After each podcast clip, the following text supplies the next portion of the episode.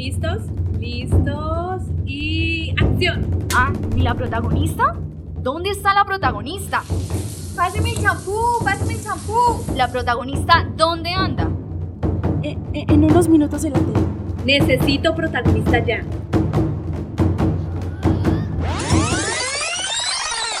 ¡Ey, tú! Eres la estrella que el director necesita. Escucha Cine Martes al aire y ser protagonista de tu propia historia. Hey, hey, ya tenemos el clase, tenemos una página de Cine Martes. Para que nos apoyen siempre van en esa página. Yo sigo rapeando porque la vaina es. Hoy voy a improvisar, pongo el puntico y aparte. Esta vaina para va para Cine Martes. Oye, me patrón, con a mi país.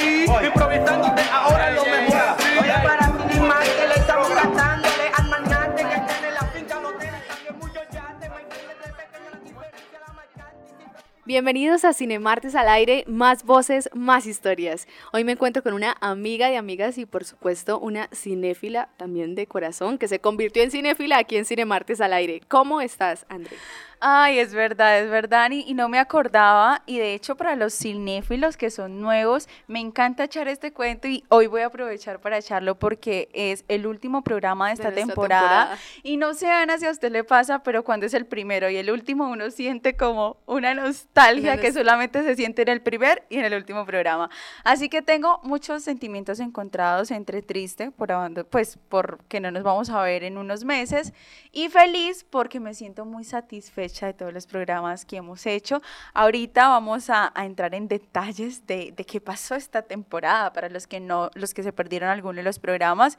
Y el cuento que le- les voy a echar a los cinéfilos es que efectivamente no me gustaba el cine. Ana es testiga Dios de que mío. no me había visto ninguna película hasta que conocí Cine Martes. Y recuerdo mucho que lo primero que me preguntaron es, ¿te gusta el cine? Y yo, "Eh, no veo cine. Y ellos como, bueno, ¿y qué haces acá? Pero, Pero eh, le dimos una oportunidad. me dieron una oportunidad y me volví una fanática del cine. Ahora pues me encanta. Y de verdad que cuando uno empieza a analizar las cosas, uno ve el cine de una manera distinta. Entonces uno empieza, ah, como que la imagen, como que la voz, como, como que que... el color, como, como que el plano, sí. como que todo, Dios mío. O sea, yo siento que también Cinemartes es para eso. O sea, y lo reitero, yo creo que en, de- en cada programa y digo como que listo, nosotros eh, recomendamos todo tipo de cine, hablamos de todo tipo de cine y que lo que nos interesa es que ustedes, queridos cinéfilos, vean cine, ¿sí? Ya nosotros no somos sí, los super críticos, esto no Ajá, nos exacto. interesa, es que, a ver, no dejen el cine atrás. Sí, exacto. Digamos que es una práctica cultural que no se puede perder y además que yo siento que uno aprende de todo. O sea, si la película es mala, si la película es buena, es media, uno aprende de todo, cualquier cosa del tema que esté hablando la película. Bueno, continuando con esto, Ana, ¿cuál fue su programa favorito acá? Expóngalo. Dios mío, yo creo que es súper difícil para mí porque pues como directora me gustan todos, la verdad me gustaron todos, pero siento que los del Festival Internacional de Cine de Cartagena nunca los voy a superar. Creo que me parecieron muy buenos, informativos y también como que quedaron ahí la semillita de que en Colombia se hace un buen cine y en Colombia se hacen ese tipo de eventos que sí o sí son importantes cinematográficamente. Y también tengo otro favorito, bueno, los del Pixie son mis favoritos, pero también tengo otro favorito en el que hablábamos un poco de esos directores del cine italiano, me encantó de todo, de sí. todo este em, surrealismo también, o sea, como estas, estas temáticas que tuvimos en ese, en ese programa me gustó muchísimo. Antes de decir mi programa favorito, yo quiero destacar que sobre todo en esta temporada, creo que todo, como que los cinéfilos que nos escucharon esta temporada tuvieron la oportunidad de disfrutar cosas que nunca antes habíamos hablado y que nos lo tomamos como mucho más personal el querer que los cinéfilos aprendieran con nosotros todo esto, porque pues por supuesto que no nos habíamos visto todas estas películas italianas y esto fue una oportunidad, una gran oportunidad para conocer un cine distinto. Entonces, no me, me quedo con eso de toda la temporada, pero mi favorito A ver, ¿cuál es tu definitivamente favorito? fue Memoria Ficci. Sí. Siento que fue un programa muy sentido, la verdad, y es la primera vez, digamos que estamos en Cinemartes hace tiempo, pero era nuestros, era como un sueño cinéfilo ir al Festival Internacional de Cine y solo este año lo pudimos cumplir por lo de la Después pandemia, de pandemia y demás. y darle ese toque personal Exacto, también. Porque pensar que una ciudad como Cartagena, obviamente que fue aporreada, por decirlo de una manera brusca, por, por la pandemia, obviamente la gente no El salía. cultural, Y ver turístico. como esas vibras de la gente otra vez saliendo, los teatros llenos, no. la gente, diga, fue una experiencia No, y es 10 de que no 10. es por nada, pero es para invitarlos para que después de que escuchen este programa se vayan a escuchar Memorias Fitzy, que estuvo muy bueno, porque con eso que estaba hablando mi compañera, recuerdo mucho el impacto que fue para nosotros decir como, uy, llegábamos dos minutos tarde a una película y era como, ya, ya no hay cupo, ya no hay. Y eso, Sí, o sea, sí. eso después de pandemia es como un milagro, porque antes era como, ah, bueno, cine. Sí, listo, estaba la silla, pero en estos momentos era como que todo el mundo quería pelearse Exacto. por ver eso. Era como un regreso a la normalidad muy chévere y también, no sé, yo me sentía muy ansiosa de quiero asistir a todos lados, y entonces éramos como hormiguitas, unas para aquí, otras para allá, y nos disfrutamos ese festival. Yo creo que sobre todo fue con quien no estuvimos juntas 24/7, pudimos traer mucha más información para el programa, porque digamos que mientras una cubría un evento, la otra estaba en otro evento, entonces eso hizo que tuviéramos un montón de información.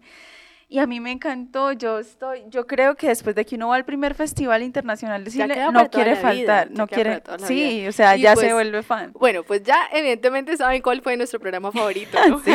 Pero ya saben, vuelven a escucharlo. Y acá también me gustaría decir que el equipo de Cinemartes en este semestre, pues en esta temporada también creció mucho. Creo que siempre al principio en Cinemartes hay mucha gente, hay, mu- hay muchos, eh, muchas voces. Y aunque no están hoy aquí por distintos motivos, también agradecerles a estas personas que estuvieron aquí eh, hablando sobre cine, que hasta tuvimos invitados también, nuestro primer invitado. Todo fue como muy, eh, no sé, orgánico, también feliz. Sí. Y eh, quería resaltar ese papel. Ya con eso, y teniendo en cuenta que es el último programa de esta temporada de Cine Martes al aire, yo les traje una banda del día maravillosa.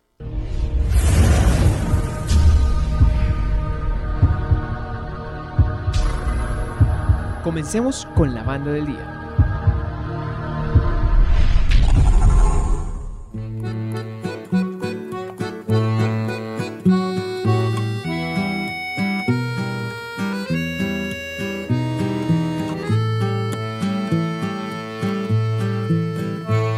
Mi amor por ti es un amor sideral. Yo amo contigo las piedras, yo amo contigo los tiestos, los huecos, los árboles secos, las fieras del norte. Yo amo contigo a la víctima y al criminal.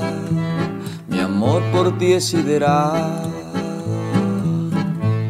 Mi amor por ti es un amor sideral.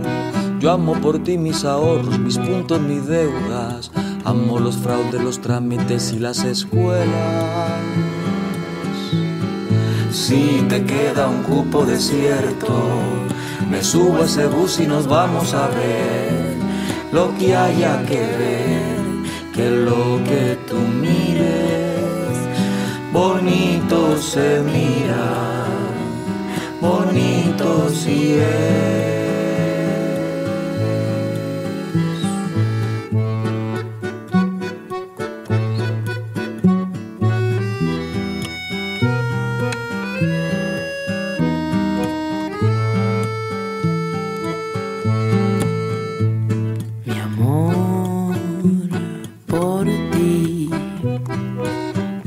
Amor sideral. Yo amo la Z, la X, la Y. Yo amo la trampa y la ley. Yo amo el ceviche peruano, la yuca partida, las patas torcidas. Amo tu amante y tu ex. Yo amo tu amor unisex. Mi amor por ti es un amor sideral. Yo amo tus libros malditos, tus juntas, tus vicios, tus charlas eternas con el más allá.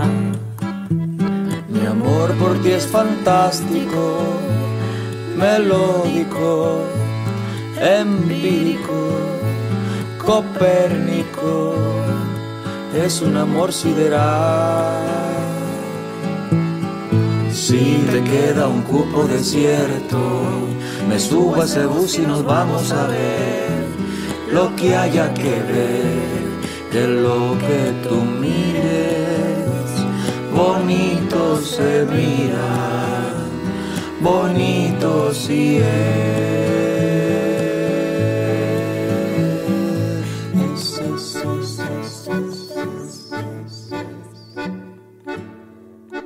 Bueno, mis queridos cinéfilos, acabamos de escuchar nada más y nada menos que Amor Sideral de Edson Belandia. Dios mío, nos vamos con esa energía, con ese amor, con ese...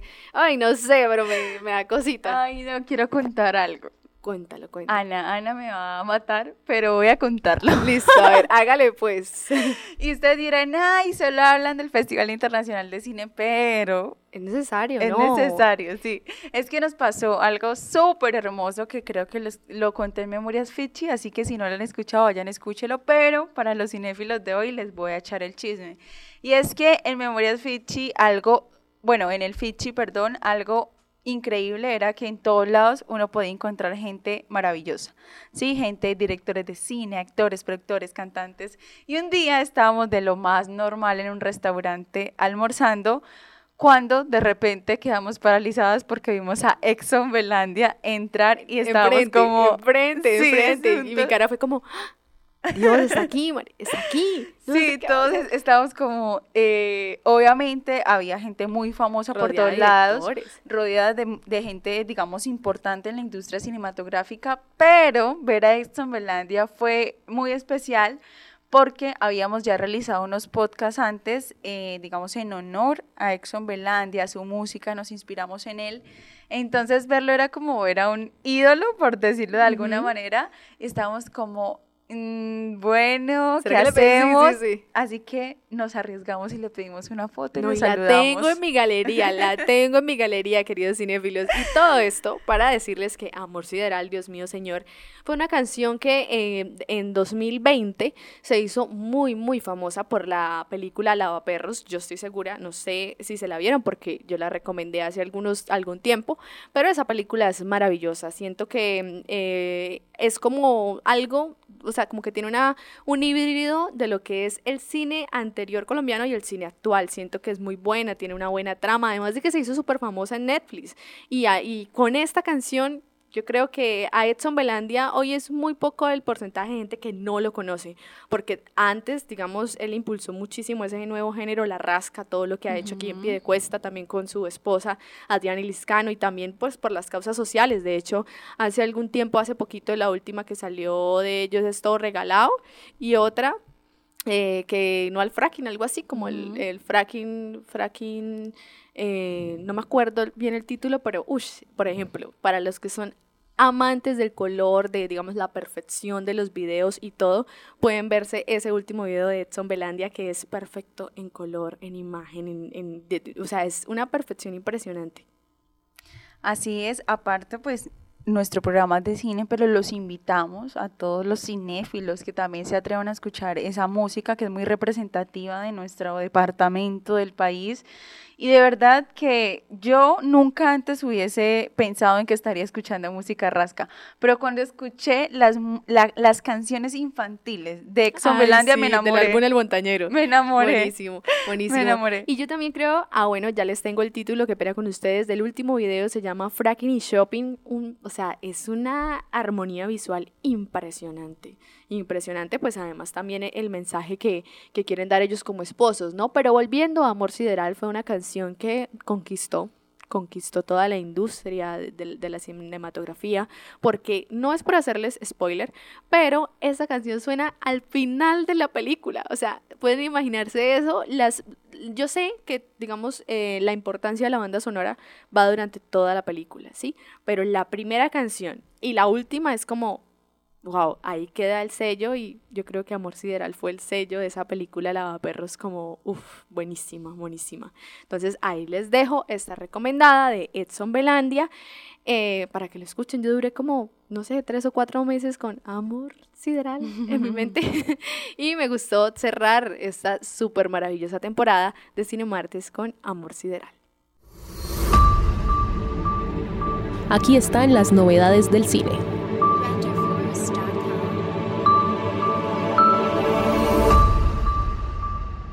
Bueno, Ana, y te cuento, feliz de estar en novedades porque es una sección que me encanta y hace varios, pero creo que en toda esta temporada no había hecho novedades, así que estoy muy feliz. Es tu momento. Es mi momento de brillar porque aparte, no solamente yo voy a brillar acá en este programa, sino también Santander en el Festival de Cannes 2022. Estoy muy orgullosa. pensar que una película santanderiana está representando a Colombia en el Festival de Cannes. Y mira que tiene muchísimo que ver con ahora las novedades que dije hace como una o dos semanas que veíamos qué fue esa preparación del Festival de Cannes y también esa portada tan maravillosa de este año y no y hablaba un poco de eso de que de pronto la sección pues ya sabemos que el Festival de Cannes es uno de los festivales o por no decir el festival más importante en la que toda la cinematografía quiere llegar además de las alfombras rojas los vestuarios todo. Eh, pero hablábamos y era que esas películas que quedaban en la lista como de la premier o quedaban ahí, la mayoría no las conocían y eso me daba como cosa porque digamos, eso tam- de eso también se trata el cine y hablaba un poco de eso que se quedaba atrás en la, en la tercera parte. Hacemos una película maravillosa, escribimos un guion maravilloso, la hacemos, actores, actrices y todo, pero el momento de salir del marketing y todo se queda atrás y esas son las maravillas que uno como espectador se pierde, pero mire cómo es la ironía, están en el Festival de Cannes. Cuente de qué es esa, esa película No, santanderiana. pues bueno, primero, antes de hablar de esta película, peliculaza, quiero hacerle un homenaje a su directora, que es una mujer bien santanderiana, egresada de la Universidad Autónoma de Bucaramanga, es Diana Ojeda. Es una mujer encargada de impulsar ese cine latino. De hecho, creó una plataforma llamada Cine Latina, donde se encarga de visibilizar a todas aquellas personas que no son escuchadas. Entonces, digamos que ya por ahí es una persona que sabemos que vale la pena, que está incentivando y protagonizando proyectos que valen la pena y que aportan mucho, no solamente al cine santanderiano, sino al cine colombiano y al cine latino, ¿sí? que es un poco más global. Ahora, una pregunta, Ana. ¿Con qué estereotipo luchan las mujeres santanderianas? con el que somos súper, súper eh, bravas, que siempre estamos bravas, que, y, y mejor dicho, en este tema de Cinemartes, no me lo toquen en Cinemartes porque usted sabe cómo soy yo, que no me gusta que, que nos digan que somos bravas donde simplemente O somos seres humanos, o que tranquilas. no, Que somos seres humanos, y sí, y nos ponemos bravas, nos ponemos tristes, nos ponemos todo, y no es que seamos bravas, no. Somos normales. bueno, pero justamente con ese estereotipo fue que ella intentó luchar de que las mujeres son muy bravas y en esa búsqueda, esa bravura, se encuentra con tres mujeres que son de las barras bravas del Atlético Bucaramanga y ve una historia allí. Ayer estaba pensando, ayer iba, eh, que iba para la casa, subí a Metrolínea y estaba muy lleno, como siempre. Pero caí en cuenta de una cosa y digamos que lo relacioné con lo que hizo Diana Ojeda y es que cuando uno entra al mundo artístico y ve a muchas personas, uno no ve la cara de las personas, sino que ve las historias. Pues claro, sí, Entonces sí. uno deja de ver personas y uno empieza a ver historias. a pensar en las historias. Empezar en las están historias. detrás. Entonces me quedé pensando en eso y dije, pues claro, esta mujer decide hacer una búsqueda de por qué las mujeres santanderianas tienen que luchar con ese estigma y se encuentra con tres mujeres de barras bravas, de, de un equipo que ha causado polémica siempre por sus barras bravas, pero se da cuenta que aparte de esto, ellas tienen que que luchar contra ese estigma del machismo, ¿sí? Claro. Porque digamos que esto es un espacio dominado completamente por hombres y por hombres violentos, por llamarlo de algún modo, no, no es un estereotipo, digamos, del fútbol, sino que tenemos que Pero decir sí la se le verdad. cierran esos espacios a las mujeres en, en esa parte. Pero entonces la- es, la película va hacia esa estigma de que las mujeres santanderianas somos muy bravas. Pues no, no, no, no, sino como, digamos, el por, no solamente las mujeres santanderianas, sino que a veces debemos tener esta actitud porque nos encontramos con un montón de machismo que no nos deja ser, ¿sí? Entonces, claro, digamos que ante las injusticias uno reacciona de alguna manera, entonces la gente te dice, ay, pero tranquila, bueno, pero tú qué me estás haciendo para yo estar Es intranquila. Entonces, digamos que es una dicotomía, pero quiero citar, digamos, al pie de la letra lo que ella dijo. Entonces dice, en esa búsqueda conocí a las mujeres barristas, un grupo de chicas que enfrentan el machismo desde otra perspectiva, con una profunda rebeldía y fortaleza. Esto me hizo querer visibilizarlas. De alguna manera, ellas representan la situación de represión machista que vivimos las mujeres en muchos otros escenarios. Así que para mí, las bravas significa decodificar mi propia experiencia con el machismo santanderiano. Buenísimo, buenísimo. Muy bueno, aparte de, bueno, la película se llama Las Bravas y trata pues de, de estas chicas santanderianas que tienen que enfrentar, porque claro, digamos que en ese escenario hay muchos, nosotros nos hemos dado cuenta o nosotras mismos hemos vivido desde el escenario artístico profesional que la voz de la mujer muchas veces es minimizada o, o es mucho más, si, si, una mujer y un hombre dicen exactamente lo mismo, siempre va a ser tomado en cuenta lo que dice el hombre y no lo que dice la mujer y es una realidad, digamos que querer ocultarla es absurdo cuando lo vivimos todos, los, días, a toda hora. Solo que como está tan normalizado, pues entonces uno no se percata de esas cosas, pero existe y por eso es que se sigue en una lucha constante del feminismo y eso es lo que se quiere lograr desde esto. Entonces, eh, estas mujeres barristas deben enfrentar ese machismo no desde una perspectiva de cuando uno está en la oficina, donde cuando está uno en un escenario profesional, sino desde un escenario violento.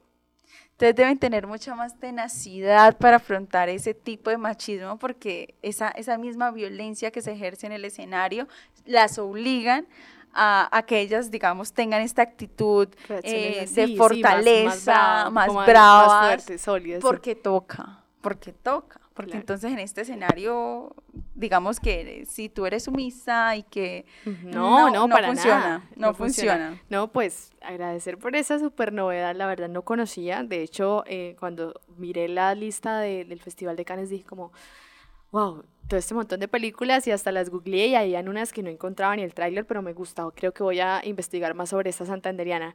Y pues yo no les traje en sí una novedad, pero sí quiero digamos, hablar sobre algo.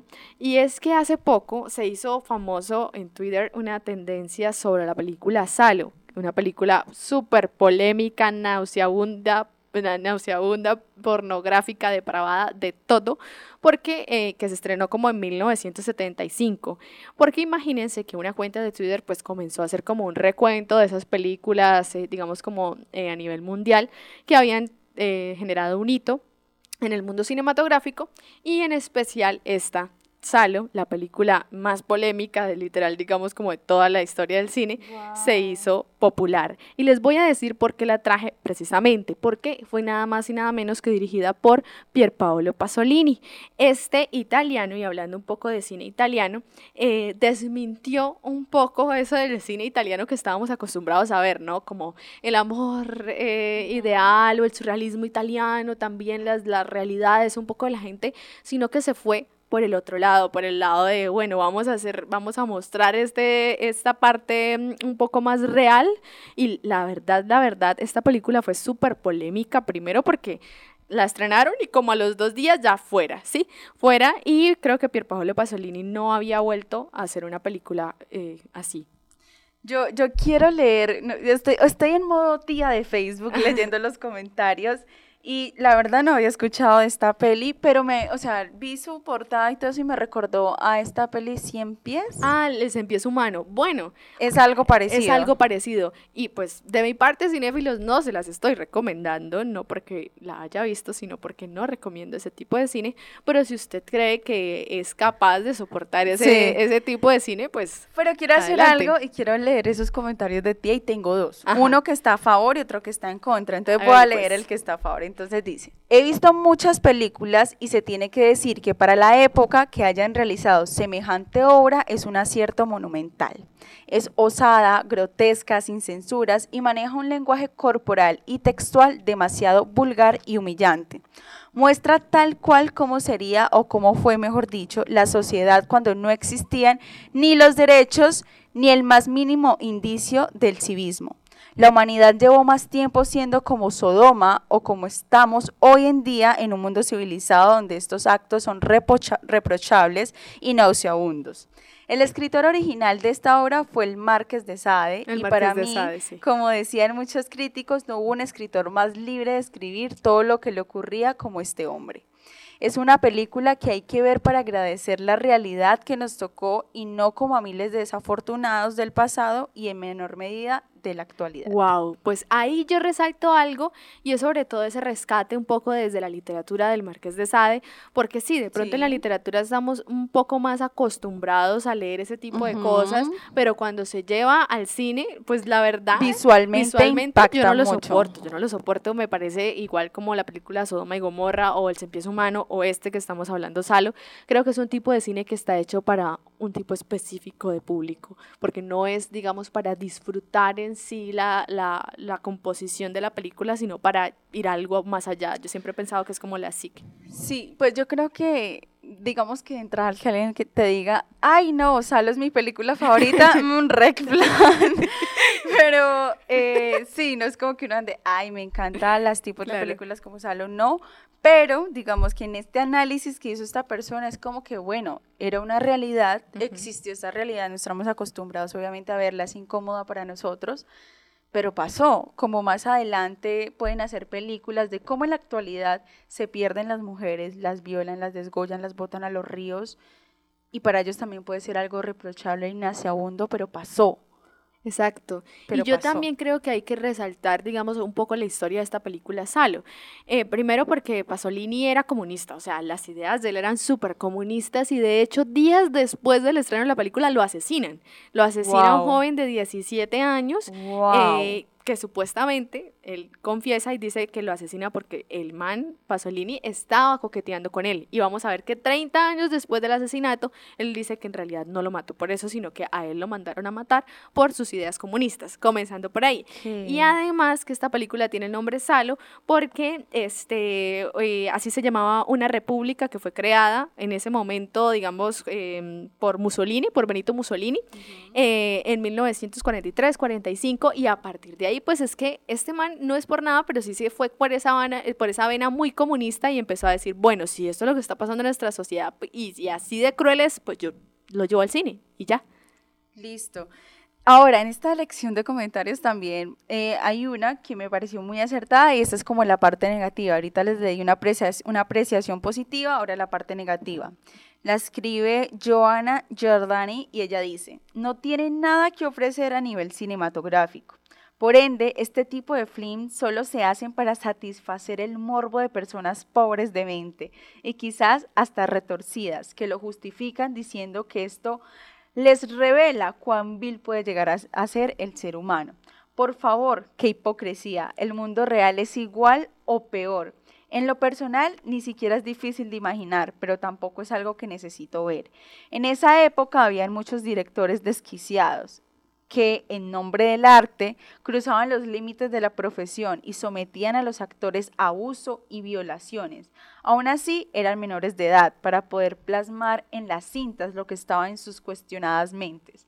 Pero ellos tenían toda la libertad política y el poder sobre los demás para ser verdaderos villanos burócratas que pregonaban burócratas que pregonaban ser artistas. Lo único que me llamó la atención de los hechos reales de esta película es que al director lo asesinaron y en circunstancias violentas.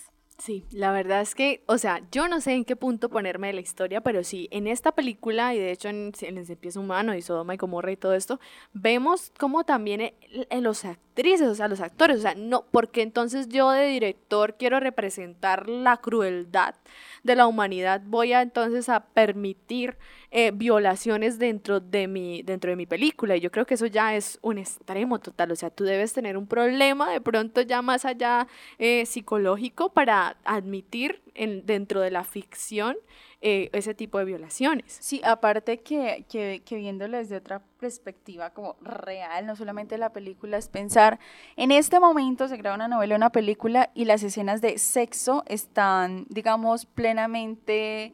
Eh, eh, como cuadradas para que no y para que no sea de verdad. Digamos que en este momento se tienen las tácticas precisas para mostrar para simular cinematográficamente el sexo pero en ese momento no. No, y es que además eh, Mussolini, Mussolini, ese, Pasolini no quería, no quería censurarlas, o sea, ¿cómo vas a ponerte a, a- a- hacer esa huma- inhumanidad delante de la Exacto, pantalla? y pensar en la manipulación psicológica que hubo para esos seres humanos, para esos actores, Terrible. hacer ese tipo, llegar a ese extremo, creo que, que, que sí es algo desquiciado, que aunque digamos se quiera maquillar de alguna manera de, ay, esta era la realidad de ese tiempo, pensar como es que son seres humanos que tuvieron que pasar por eso. Wow.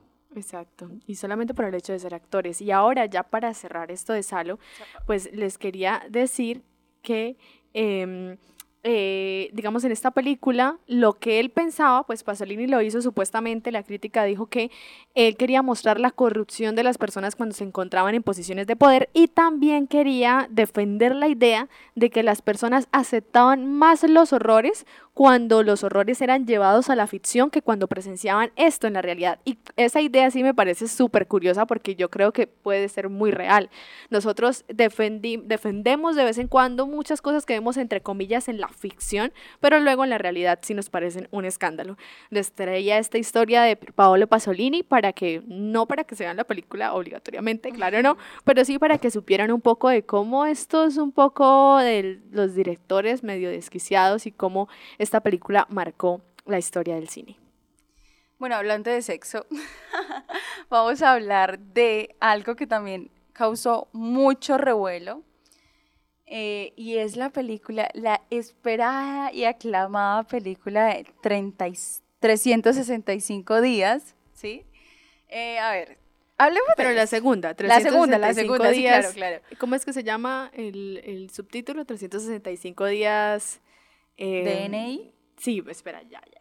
Pero, pero bueno, el caso, el caso es que, a ver, la primera película, eh, pues no sé, un poco cliché, pero dejaba en la mente qué iba a pasar, qué pasó, porque obviamente eso quedó como ahí en el meollo del asunto. Pero ¿por qué una película tan esperada es tan mala? A ver, espera, yo tengo muchas cosas que decir sobre esta película y ya acabé de buscar y es 365 días aquel día, la que se acabó de Ah, aquel día, sí, aquel sí, día. sí. Yo me he visto las dos, y por lo que les digo, hoy me, yo me veo todo tipo de cine, menos ese que acabamos de, de decir del de Salo, este, y menos de terror. Pero eh, me parece que la- desde la primera película yo dije, esta película es un fiasco. Primero porque para lo, para lo crítica cinematográfica como tal, uno ya, o o para las personas que realmente admiran el cine como tal, es un red flag el hecho de que una película se vuelva tan famosa. O sea, de verdad, cuando uno sabe que una película es súper famosa, como A través de mi ventana, red flag. Como 365 días, red flag. O sea, como ese tipo de películas que uno dice, definitivamente no. Ahora, comerciales. Son muy comerciales. Y eso no está mal, simplemente están hechas para ser comerciales. Ujú. No están hechas como, digamos, el poder del perro para eh, Sí, sí, sí. súper Porque digamos que eso es como un chiste interno entre, digamos, cinéfilos, porque claro que el fin de cualquier productora es que su película guste, que sea muy popular, pero también se entiende, a- hace poco escuché una frase que decía, lo que yo digo, pocos lo entienden, pero esos pocos entienden mucho. Ajá. Entonces eso pasa con las películas. Si uno ve que una película entiende todo el mundo, red flag, porque se sabe que tiene, digamos, un análisis muy bajo Sí, para que todo no, el mundo lo entienda, lo sí procese. está pensada, pero está pensada para, en Para esa- que para esos guste. momentos de comercialización. Exacto, para que guste. Entonces esas pelis que de pronto uno cree que no están valoradas de la manera que tienen que ser, es porque normalmente la gente no las entiende o, o sí, no entienden su trama, se confunden y esas son las grandes obras maestras del cine, ese tipo de Ahora, también hay que pensar un poco en esa exclusión. A mí, pues no sé, yo desde, desde hace mucho tiempo he tratado de decir como, ya, dejemos lo intelectualoides. O sea, si a ti te gusta 365 Sí, días, obvio. me encanta Por, 365 por ejemplo, días. a mí algo cero intelectual que a mí me encantó fue La Casa de Papel. Me las vi Ay, yo me las vi todas también. Me las vi todas y de verdad me O por- e, y yo sé que todos tenemos un punto de ese no intelectualismo. Exacto. Por ejemplo, a mí me encantan todas las comedias románticas eh, eh, medio malas que tiene Netflix. eh, me he visto. Por ejemplo, por este, A ver, me vi la 1, la 2 y la 3. Bueno, pero es que es una toda una serie de una chica que es- está a punto de morir. Tiene respirador y está buscando el amor de su vida y ay, eso le pasan un montón de cosas, en fin. Pero, ah, bueno, y también me vi una serie, imagínense, esta serie, para que se vea, da en cuenta que yo no soy nada intelectualoide, este, guía para corazones rotos, o sea, guía para corazones rotos, que temporada 1 y temporada 2, o sea, súper. Oh, sí, sí, porque digamos que la gente piensa, no, estas viejas solamente ven cine por allá de europeo. No, Es que no, Cinemartes- cine también. es que Cinemartes todo, está hecho todo. para eso. Sí, claro, Cinemartes está hecho para ilustrar de ese cine, no sé qué, pero nosotros también a veces nos pegamos nuestras descachadas. Por ejemplo, a mí me encanta uno, pero es que no tengo acá el nombre, pero de pronto Ana sí se lo sabe, es de una chica que es como oriental, que tiene un novio y que ella paga como por ese novio y que él se enamora de ella. No, no, no, ¿No? me sé, pero sí ah, más no, no, no, de un trama. chico que se, que- ya, ya me acordé, de un chico que se vende, o sea, se, sí, se vende, vende su tiempo como novio y se enamora de Ay, sí, ya ¿Cómo sé. se llama? Yo- yo- sí sé ese tipo de películas. Sí, sí, bueno, sí, bueno, en fin. tipo, tipo Wattpad. Exacto, tipo Wattpad. Yo soy una que siempre he criticado Wattpad y todo, y aún así, pues publico mis cuentos ahí, por si no me han leído. Pero al punto que queremos llegar es con esta película de 365 días. La primera, eh, pues me pareció buena, normal. Siento que mantuvo la tensión de ese secuestro y todo. Pero realmente yo me acabo de ver 365 días aquel día y las escenas de sexo, o sea, no, no conecto, no conecto. Muy distinto a las escenas de sexo presentadas en, En la primera. en la primera no, y también en esta serie, pues en esta película 50 sombras de Grey. Cuando uno se ve 50 sombras de Grey, a pesar de que uno sabe que es supremamente ficción, uno ve esa conexión de los personajes. En 365 días yo solamente digo, ah, ok, una chica bonita con un chico bonito. Y ya. Pero yo no la he visto bien, ¿son los mismos personajes?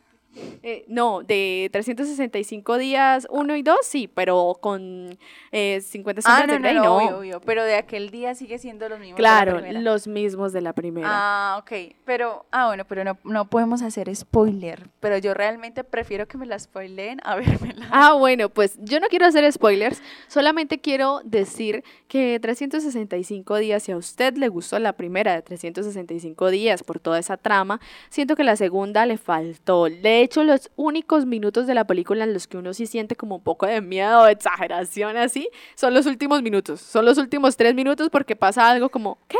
Pero uno ya lo... ¿Y tiene un final feliz o no?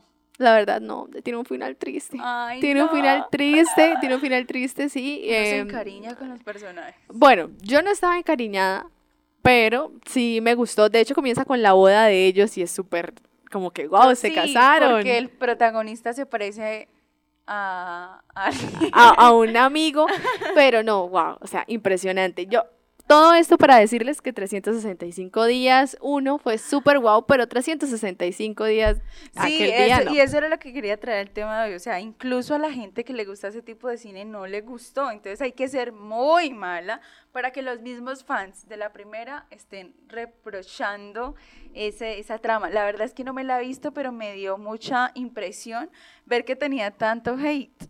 Ver que tenía tanto hate fue como, ok. Y es que de hecho, hasta de tanto hate, eh, ha tenido hasta, o sea, las escenas de sexo ni siquiera eh, comunican lo que quieren comunicar, sino es que ha causado risas en todo internet. Ahí se ve que no tenían esa conexión de los personajes. que no- Claro, porque que en no la primera, lo que querían. en la primera sí fue como tipo un 50 sombras de Grey parecido. poquito. Pero si eso es lo que quieres transmitir, pero lo que transmites es risa, es porque algo salió mal.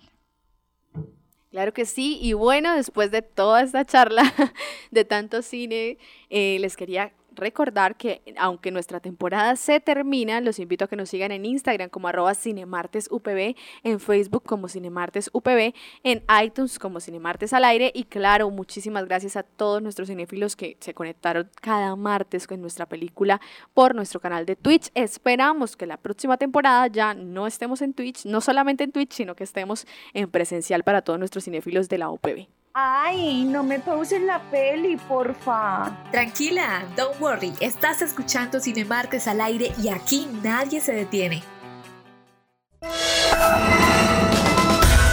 Y estas son las imperdibles. Bueno, llegamos a la sección favorita de Jennifer, nuestra compañera que nos está hoy acompañándonos, pero sé que esta es su sección favorita y también una de las mías, y es las recomendadas de Cine Marte. Sé que los cinéfilos también escuchan todo el programa para llegar a este punto donde les recomendamos cosas, y yo vengo hoy en modo tierna. Hoy vengo a recomendarles. La vez pasada Ay. les recomendé Hannibal, que es algo Completamente súper extremo, distinto. Y hoy quiero recomendarles una de Disney, una película animada. Y para esto, ustedes saben que a mí me gusta echarles cuentos. Voy a echarles este cuento de por qué me empezaron a gustar las películas animadas, porque antes yo decía, ¿animadas? No, eso no, eso no, eso es para niños. A mí no me gusta. Hasta que por allá en 2017 se estrenó Sync, que es una peli de... Es un musical. Ay, sí, no, Sync fue maravilloso. oh, sin Sí, dos. sin uno, sin dos, y si sale sin tres me la vuelvo a ver porque es que son muy buenas. Entonces yo decía, no, eso es para niños, no sé qué, pero estábamos en cine y e íbamos con una primita mía que en ese momento tenía como dos o tres añitos, así que sí o sí debíamos entrar a una peli infantil. Y cuando entramos, no, me enamoré, fue como amor a primera vista, que tanto que al día de hoy digo que es una de mis películas favoritas, porque entendí que aunque sea una película animada, esas películas no van dirigidas para niños, esas películas va para toda la familia, porque todos aprenden algo diferente.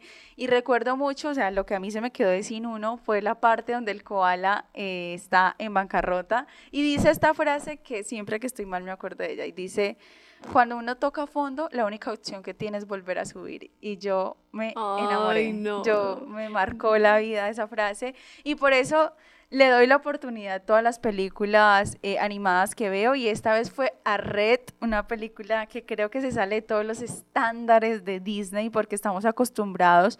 O nosotros, digamos, los de mi época, a que cuando estábamos pequeños veíamos princesas, hadas, pero ya cambió, ya Sí, los niños, ya los niños casi eso. no ven eso. Ahora estamos viendo hero- héroes, heroínas, eh, cultura, y eso me encanta. Esta se trata, eh, digamos que específicamente de la cultura asiática.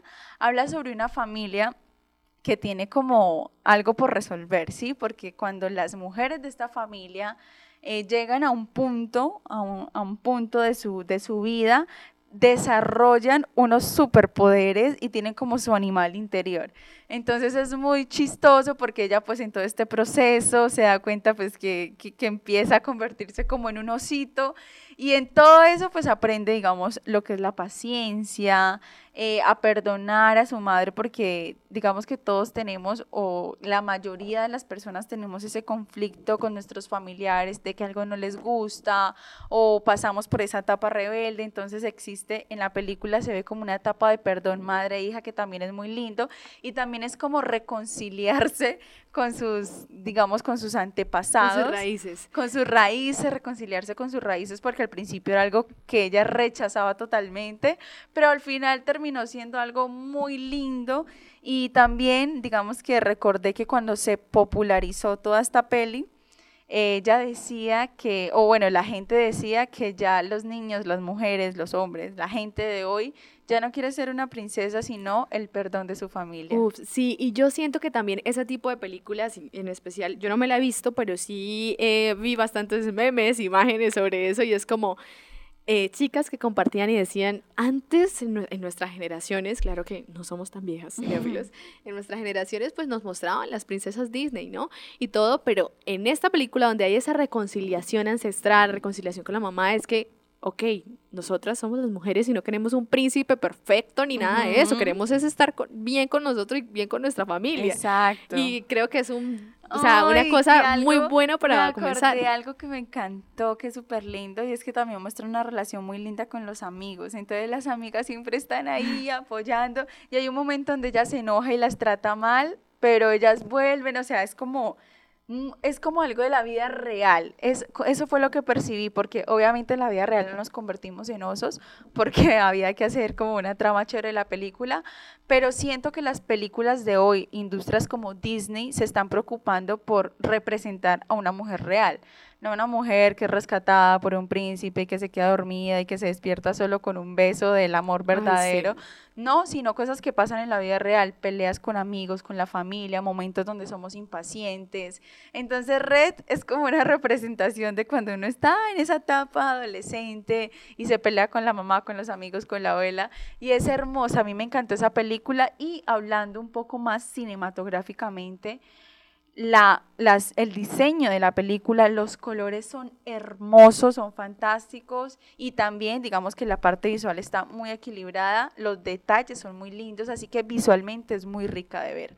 Así que la pueden la encontrar, encontrar en estos momentos en Disney Plus y les voy a mandar el tráiler para que se animen y vayan a verla.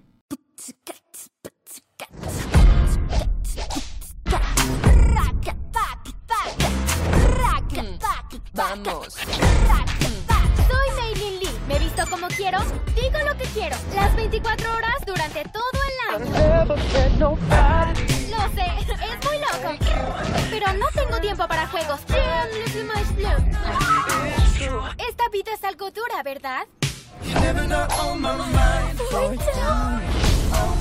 Este va a ser el mejor año de todos y nadie se interpondrá en mi camino. ¡Genial!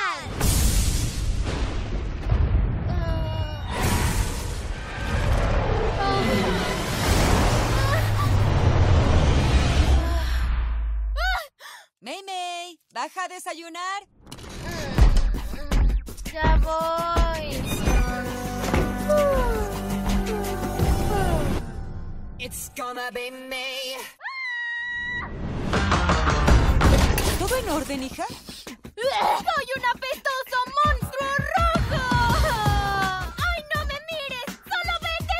¿Ya pasó tan pronto? ¿Qué cosa dijiste? Nuestros ancestros tenían una conexión mística con los pandas rojos. ¡Es un chiste, verdad! Esta peculiaridad es herencia de nuestra familia.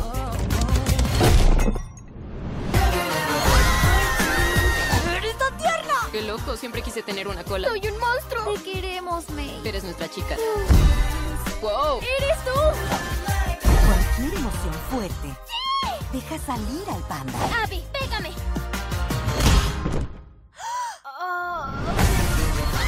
¿No ves lo peligroso que es? Vas a empezar a emocionarte y te convertirás en panda. No, te la puedo. Toda mi vida fui la perfecta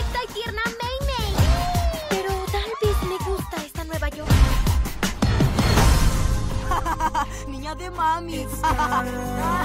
¡No, espera! It's gonna be me. Bueno, muchísimas gracias Andreita por esa recomendada y bueno, yo la verdad soy como Andrea, la vez pasada le recomendé una película casi que de culto, así súper eh, buena que me pareció eh, muy, digamos, sí, sí, muy intelectual, la verdad. Hay que verla con mucha, mucha atención y por eso también se la recomendé, que se llamaba En Cuerpo y Alma, que está en Netflix, por si no lo recuerdan. Y hoy me vine así un poco más relajada con ese tipo de cine que hemos hablado y también porque hay que recordar que estamos en el mes de las madres, ¿no? Les traje una película que también está disponible en Netflix y se llama Amor de Madre eh, acabó de estrenarse, es una película de este año y wow, sencillamente me encantó. Es una de esas películas que uno se ve cuando quiere como no pensar tanto, como que quiere relajarse simplemente y eh, trata sobre cómo o sea, es que yo a veces me pongo a pensar y a uno nadie, o sea, nadie lo va a querer a uno como la mamá de uno lo quiere, nadie. Y en esta película creo que Carmen Machi, de, que es la protagonista que encarna a la mamá, de este joven José Luis eh, lo da, o sea, se retrata en esa película completamente todo lo que hace una madre por el amor a sus hijos. Y acá también lo digo porque esta película también es un jalón de orejas a todos aquellos hijos que de pronto no nos acordamos de nuestras mamás o que, digamos, eh, es el solo, el solo hecho de que nos dé, no sé, nos hagan el desayuno, que nos den tanto para el almuerzo y es como, ah, bueno, es mi mamá. Pero esta película me recordó la importancia que es, el, del amor de madre, porque lo reitero, nadie en la vida te va a querer como tu mamá, o sea, nadie, nadie. Eh, y también en esta película se ve como como esa frescura que tienen algunas mamás, ¿no? A veces metemos como a nuestras mamás dentro de unos estereotipos como, uy, sí, mi mamá es muy, em, muy seria, muy esto, pero ¿por qué nuestras madres se han vuelto así, no creen? La película nos devuelve un poco a eso y trata sobre el hijo de esta señora, está súper enamorado y se va a casar y vamos a ver que llegan y lo dejan plantado en el altar, o sea, lo dejan solo. Y él ha gastado Ta- Tasque es un bobo, déjeme decirle. Se le ha gastado un montón de dinero en la boda, en todo. Y pues gastó un montón de dinero también, nada más y nada menos que en la luna de miel. Y la mamá, pues, a ver, seamos sinceros, nosotros como buenos colombianos, las mamás de nosotros son ahorrativas, a, a no decir. ¿Ustedes creen que donde a, a uno lo dejen así, uno va a decir, ay, no, cancelemos la luna de miel, ya no nos den el dinero? No. Ah, Pues esa, esa mamá, si- siendo ella mamá, dice como que, bueno, mijito, usted no va a perder la platica, así que yo me voy con usted a la luna de miel. Ay, Jesucristo, pues sucede que allá nadie se puede dar cuenta que ellos no son esposos, sino que tienen que tratarse como esposos. Y es súper incómodo para el hijo porque también está súper entusado y todo. En fin, todo para darnos cuenta que primero las madres son súper inteligentes, o sea, no se dejan comer cuentos, pero de nadie ni nada. Y segundo, ese amor tan berraco, o sea, y lo reitero, en este mes de las madres no solamente le den a sus mamás el regalo de- del 8 de mayo, feliz día a la madre mamá, no. Tienen que trascender de eso porque nadie en, este, en esta vida, en este mundo, las va a querer como su mamá. Así que me encantó esta película, también es súper chistosa, o sea, déjenme decirles que me reí muchísimo. Y nada, los dejo también por si se la quieren ver solos. La ideal sería que se la vieran con su mamá o con su familia. Les dejo el tráiler para que se animen. Teresa, no te puedes casar. Mira, mejor. A mí nunca me gustó. ¿Pero cómo se te ocurre pagarle por adelantado? Que la boda se paga por adelantado siempre. Lo hacen por la luna. ¿Qué dice esto de la luna ahora? ¿Pero cómo se va el solo de luna de miel? Que se me muere y yo voy detrás. Pues esa no es mala. ¿Cómo? Que se vaya usted con él. ¿Me vaya de luna de miel? ¿Con mi hijo? Escúchame, es un sueño de viaje, señora. Me muero. Yo también. Amor eterno. Amor eterno. Oh, a suite nuptiale.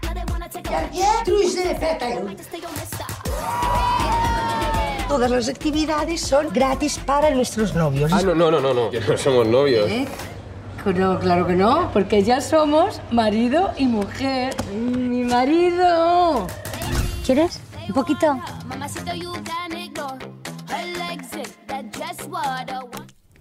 Que estoy esperando a ver cuándo acabas. Es que no tienes límite. Bueno.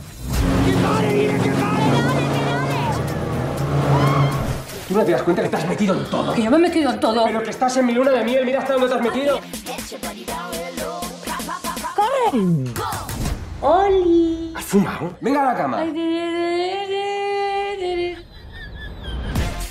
bye. Que me ayudes a pasármelo también como te lo pasas tú. Go police, please. Es que es está eso, es todo fuego. Te entra. Prometo que esto va a ser el viaje de tu vida. ¿Esto es propina o soborno? Porque, a ver, como propina no está mal, pero como soborno es una mierda total, ¿eh? Bueno, muchísimas gracias, Dani, por esa recomendación. La verdad es que está chévere también recordar a las madres acá en Cinemartes. Y bueno, pues continuando con las cosas no tan buenas. Eh, ya este es el último programa, como lo hemos mencionado.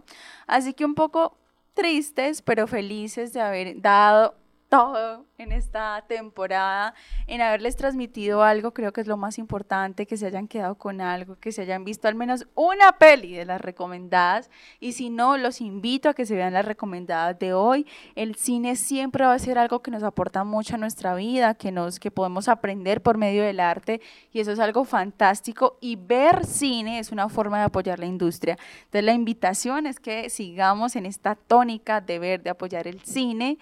Y nada, pues cinéfilos, nos vemos en una próxima temporada. Espero obviamente seguirlos acompañando, que ustedes nos sigan escuchando. Y nada, un abrazo desde la cabina acá de Cinemartes para todos. Bueno, muchísimas gracias, André, por esas palabras. De verdad que para mí es cada vez que termina una temporada y que inicia una temporada de Cinemartes significa muchísimo. Así que los invito, queridos cinéfilos, a que se conecten con nuestra familia Cinemartes, porque más que un programa, somos una familia, somos una comunidad llena de cinéfilos de todo tipo, estudiantes, profesores, críticos también, directores, y eso es lo que nos importa, que ustedes se sientan bien, que aprendan, que tengan que decir algo sobre el cine gracias a Cine Martes al aire. Eh, también eh, ya, digamos, terminar para mí esta temporada significa mucho y pues gracias, agradecerles una vez más por escucharnos cada semana, cada semana todo lo que pasó en, en, Cartagena. Los queremos mucho y nos escuchamos una próxima temporada. Recuerda que tu vida es una película. No, no te dejes quitar el protagónico. Hemos sobrevivido a una pandemia. Mundial de la Salud declaró la los peores momentos y vuelto a la vida. Nos hemos hundido como el Titanic, pero también nos han llevado a la luna. The Oscar goes to... Y aquí, en este preciso instante de la vida, el cine está aún para ti. Construye tu propia historia. Recuerda que tu vida es una película.